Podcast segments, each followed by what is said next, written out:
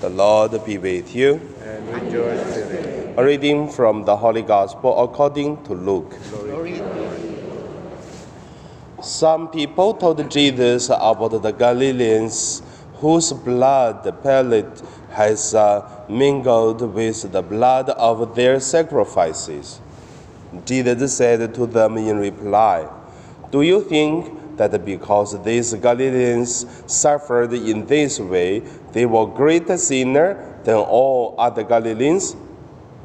By no means, but I tell you, if you do not repent, you will all perish as they did. All those uh, 18 people who were killed when the tower of uh, Siloam fell on them, do you think they were more guilty than everyone else who lived in Jerusalem? By no means, but I tell you, if you do not repent, you will all perish as uh, they did. And he told them this parable. There once was a person who had a fig tree planted in his uh, orchard. And uh, when he came in search of fruits on it, but found none, he said to the gardener, For three years now I have come in search of fruit on this fig tree, but have found none. So cut it out, cut it down. Why should it exhaust the soil? The gardener said to him in reply, Sir, leave it for this year also, and I shall cultivate the ground around it and then fertilize it. It may bear fruit in the future. If not, you can cut it down. The Gospel of the Lord. Praise the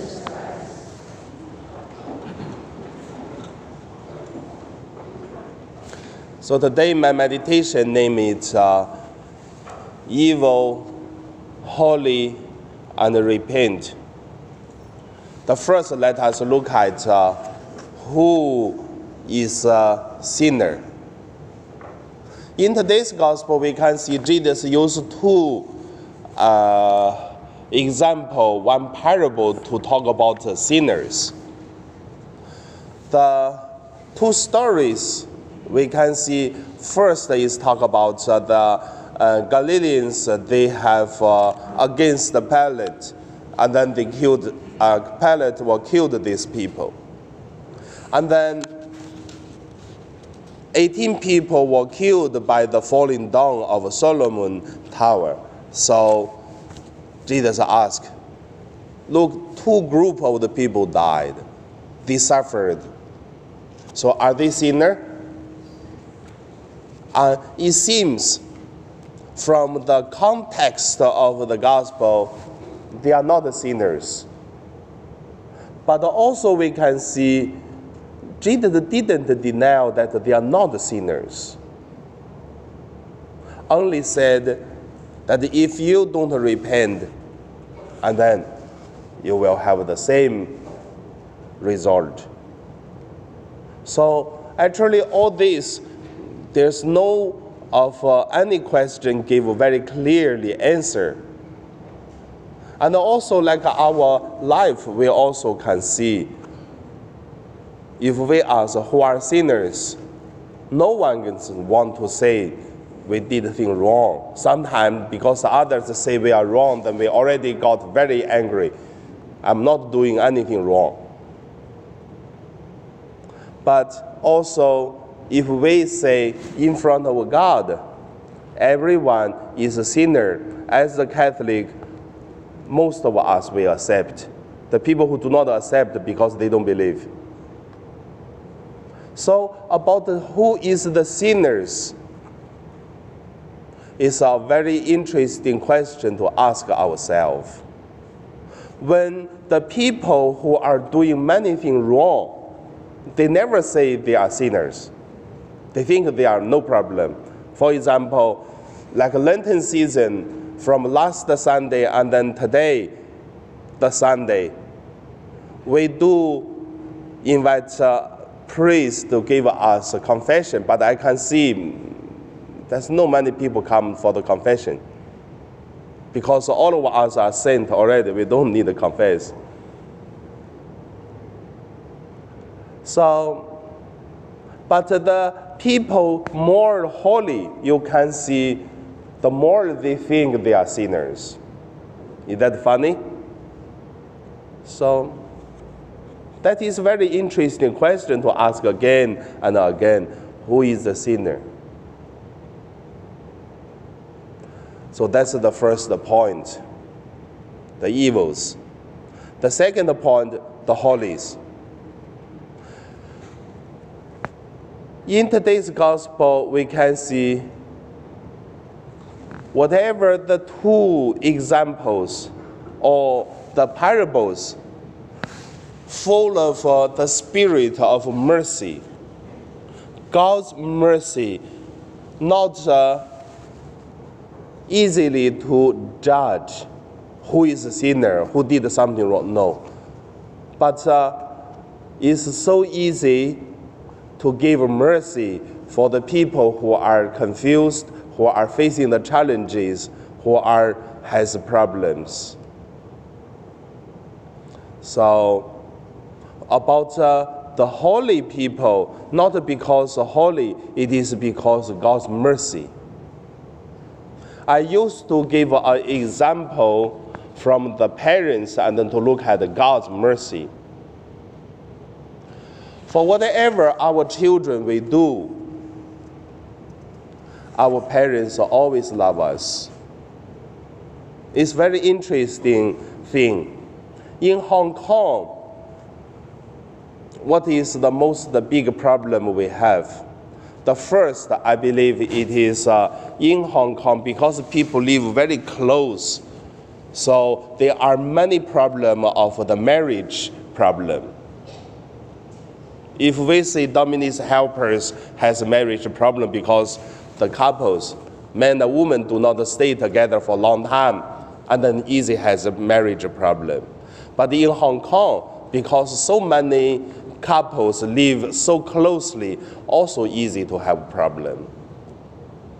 So we don't say about uh, the couples who is fault, who did the problem, who did the, the, the wrong thing. But however, if there is uh, one person, the couple has a problem for the marriage, at the end, you will see parents is always uh, receive that uh, the broken heart children. Even everyone say who is fault, whatever, but anyway, parents allow them to come back home. The second problem in Hong Kong is a finance problem.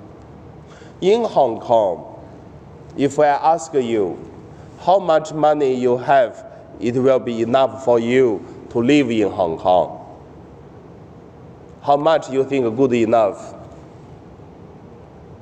So, some people may say 1 million, 10 million. Some people will say, even give me 1 billion, even not enough. You just walk on the street, you can see one house, how much to buy one house. So some uh, local people, how many houses do you have? So even how much is never enough. But also, the Hong Kong people has a finance problem not because of the house expensive, but also too easy to buy things and also too easy to gamble. In Hong Kong, you can see the gamble, the market. Uh, so I don't know, how, do you play or not? do you know how to play or not? But definitely your employer, they know how to play that. So on the street, you can see this, uh, the house, this uh, like a club for play mahjong everywhere. Do you know that uh, sometimes in some place, in just one round, you can lose hundred thousand for once. Maybe your employer only like 100 for one play, but for the gamble plays, very expensive.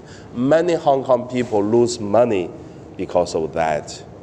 And also, many Hong Kong people, they are gamble and until spending all their savings. So at that time, no one help you because once a person has so many problem of the, the depths of gambling, no friends, no brothers, sisters, but only parents.